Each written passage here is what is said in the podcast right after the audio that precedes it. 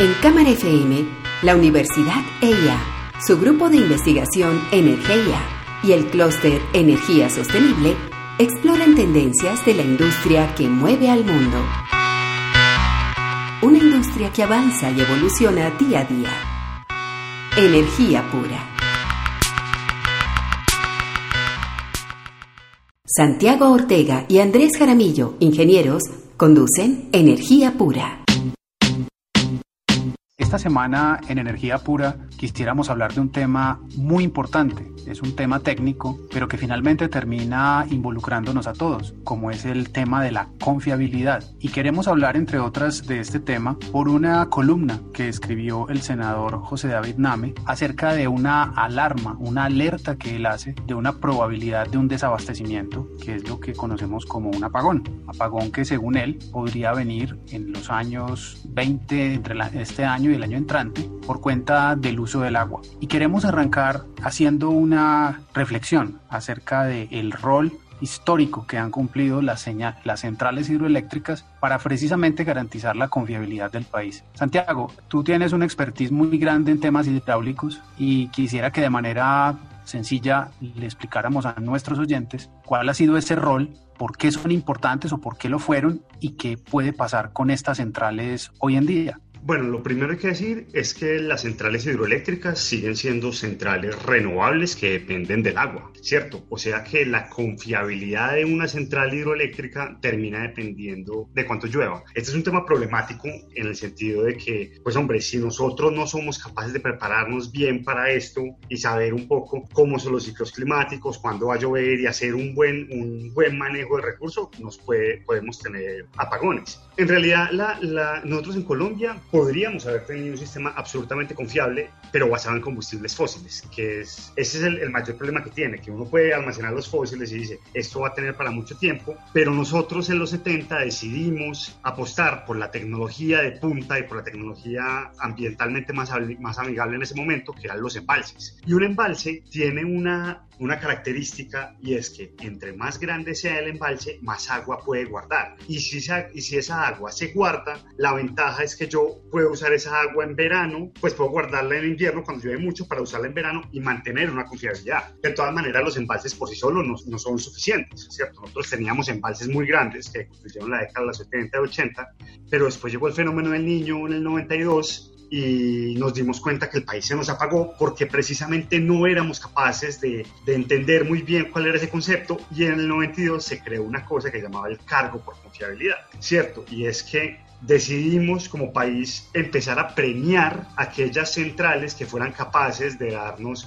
una confiabilidad mayor en el tiempo, como los embalses grandes y como las centrales térmicas, y les pagamos para que existieran. Hay que decirlo que el cargo por confiabilidad ha funcionado. 20 años nos hemos apagado, hemos estado cerca y ha sido un mecanismo para que podamos tener ese respaldo. Pero digamos que también en los últimos años, en el 2016, con el daño de los embalses y con el daño de termoflores, estuvimos muy cerquita al apagón y en este momento, con el retraso de Hidroituango, porque el Tuango debía entrar el, el año pasado y no ha entrado, entonces estábamos contando con esa energía y lo que está pasando con los niveles de los embalses, que está lloviendo menos, estamos otra vez con una confiabilidad amenazada. Y esto, en un país como Colombia, donde se han hecho unas inversiones y unos gastos tan grandes en la confiabilidad, es un tema inaceptable.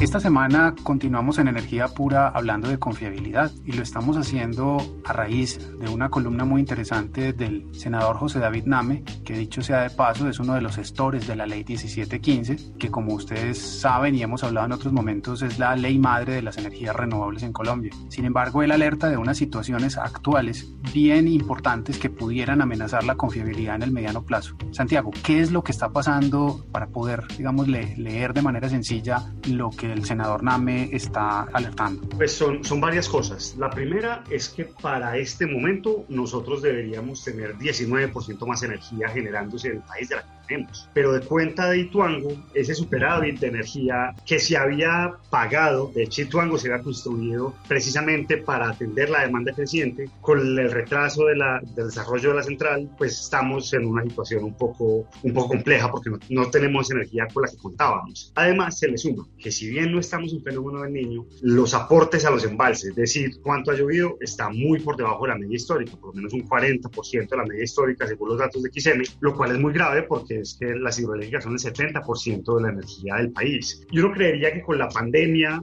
también se van a bajar los consumos, de hecho se han bajado algo así como un 18%, pero el problema es que a pesar de estos consumos bajos, seguimos en una situación de estrés. Entonces, para muchas personas, no solo para el senador Namo, también hay una, una señal de preocupación a futuro que puede que se dé, por un lado, por el tema de, de los recursos que no tenemos, pero también por el, por el otro, por el tema cómo se está comportando el mercado. Andrés, tú tienes una, una experiencia muy grande en ese tema de mercado, lo has estudiado mucho. ¿Qué es lo que puede estar pasando hoy? Sí, Santiago, debemos recordarles a los oyentes que desde el año 92 y con las leyes eléctrica y la ley de servicios públicos que comenzaron el mercado en el año 95, 94, 95, el mercado de generación es un mercado abierto, es un mercado de, oferta y demanda. Y esto es muy delicado porque de todas maneras esa ley de oferta y demanda internaliza la expectativa de quienes compran y de quienes venden sobre lo que va a pasar en el futuro. Sin embargo, en el sector eléctrico hay unas decisiones muy complejas hablando de las hidroeléctricas. ¿Por qué? Porque de todas maneras las inversiones en este tipo de centrales son cuantiosísimas, son de muchos miles de millones de dólares como el caso de Ituango, por ejemplo, pero hay otros proyectos enormemente grandes en Colombia y tener una incertidumbre sobre esos flujos futuros que es en los que se, en los que se basa, digamos, la, la inversión, pues de alguna manera el inversionista tiene que tener una garantía de que va a poder, digamos, generar la energía, venderla y con eso pagar el CAPEX y el OPEX en el que se incurrió para, para el proyecto. Entonces es muy delicado, como decíamos ahorita, dado que estos tipos de tecnología está siendo impactada, entre otros, por fenómenos de cambio climático y de todas maneras ese comportamiento del día a día en el que los generadores ofertan, pues manda una señal de precio que, dicho sea de paso, ha venido creciendo en el tiempo. Yo creo que la alerta que se hace sobre este crecimiento de precios que finalmente terminamos todos pagándolo, pues es importante y cada, cada cierto tiempo la opinión pública representada en estas personas que siguen estas variables, pues debe alertar, porque si bien hoy tenemos precios muy altos, cuando la amenaza de un apagón sea más grande, eh, los precios indudablemente subirían muchísimo más.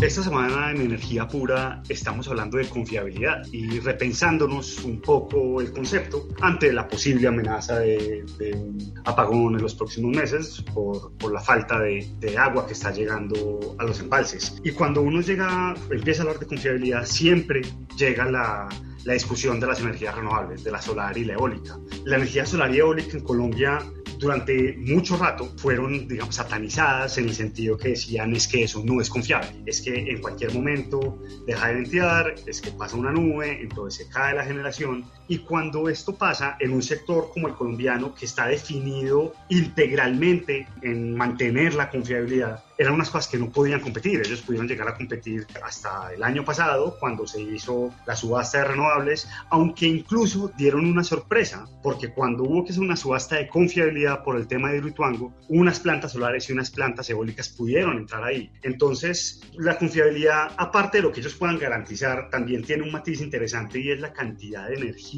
que puede ser complementaria, que si bien no es confiable en todo el tiempo, es confiable en los momentos del tiempo donde se necesita más. Andrés, ¿qué otras concepciones nuevas de confiabilidad estamos viendo en el sector? Sí, Santiago, hay unas propuestas muy interesantes porque, como bien decías, el sector eléctrico colombiano está fundado en una confiabilidad absoluta. ¿A qué nos referimos con confiabilidad absoluta? Y es que todos los colombianos queremos que cuando conectemos un aparato en el toma corriente de la casa, pues ahí haya energía. Lo que pasa es que tener energía 24/7 con la calidad, digamos, para que los aparatos no se dañen, es muy costoso. Hoy se está empezando a pensar en unos conceptos bien interesantes, por ejemplo, de confiabilidad distribuida o confiabilidad seleccionada, que sería una especie de, de, ejercicio parecido al de los teléfonos celulares. Antiguamente uno tenía un teléfono fijo en la casa y ese teléfono estaba a las 24 horas funcionando. Hoy yo en los teléfonos celulares eh, elijo mi plan, elijo hasta dónde consumo, en qué momentos consumo e incluso puedo tener tarifas diferenciales cuando elijo consumir y no consumir. Ese podría ser un concepto bien interesante que empieza a abrirse paso de cara a la digitalización y a los mercados que hemos denominado energía transactiva que, que tú vienes desarrollando este tipo de proyectos tan interesantes. Entonces, pudiéramos vernos en el, en el corto plazo ante la decisión, si yo tengo un medidor inteligente, de decir consumir o no consumir en algún momento, con esto rebajar mi tarifa y si quiero una energía extra en algún momento, pues tendría que pagar un poco más. Yo creo que tú has visto ya este ejercicio en otros, en nuestro medio con, con el caso de la energía prepago que EPM lleva trabajando desde hace mucho tiempo. ¿Cuál ha sido tu sensación, por ejemplo, de, de esto? ¿La gente estaría dispuesta a tenerlo o no? Claro, yo creo que sí, porque por un lado empodera y por el otro lado da más opciones. A medida que nosotros tenemos un sector eléctrico más descentralizado, más distribuido y más digitalizado, la gente también empieza a tener opciones adicionales de cómo manejar su energía. Si a uno le dicen apáguese pero le pago más, hay personas que lo van a poder hacer porque van a ser flexibles y ese tema de flexibilidad también es una cosa que hace que los mercados funcionen mejor, que sean más confiables pero que también sean más baratos. Si nosotros empezamos a juntar todo esto, confiabilidad distribuida, flexibilidad, mercados peer-to-peer, complementariedad, pero también la confiabilidad como la venimos entendiendo e incluso a los grandes embalses como las grandes baterías del sistema,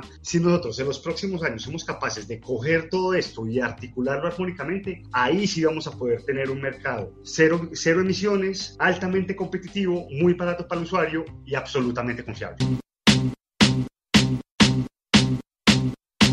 Esta semana en Energía Pura continuamos hablando sobre confiabilidad y hemos hablado de cómo la energía hidroeléctrica ha contribuido a este concepto en los últimos 25 años, permitiendo que el país tenga una energía estable, segura y que todos podamos de alguna manera tener el servicio a unos precios razonables. Sin embargo, hoy la situación está cambiando por cuenta de efectos del cambio climático y otras eh, tecnologías emergentes. Incluso hay otros sectores que empiezan a pedir un cargo por confiabilidad parecido al del sector eléctrico. Santiago, ¿esto en qué los beneficiaría y realmente se podría pensar en un cargo para ellos? Hay, una cosa que pasa, que pasa en Colombia y es que uno a veces cree que el gobierno y la regulación y que todo funciona muy mal, pero en realidad el sector eléctrico es un sector donde todo está muy organizado, donde hay jugadores muy grandes, todo está muy bien regulado y se han tomado decisiones entendiendo riesgos el riesgo más grande que tenía el sector del fenómeno del niño y se tomó la decisión de modificar la ley para hacerlo, lo que nos ha, nos ha permitido florecimiento de, de, empresas y de tener un sector pujante y que pues emplea a mucha gente y que además nos da una energía relativamente barata para desarrollarnos como país. Yo creo que sí se puede aprender mucho de esto en otros sentidos. En estos días, por, por el tema del, del COVID-19, en muchos hospitales, pues la gente no está yendo a los hospitales, entonces tienen camas vacías, tienen ingresos, dejaron de tener ingresos para tener costos muy fuertes, entonces dicen, nosotros también necesitamos una especie de cargo, algo que se termine pagando a lo largo del tiempo, que nos garantice de alguna manera que vamos a tener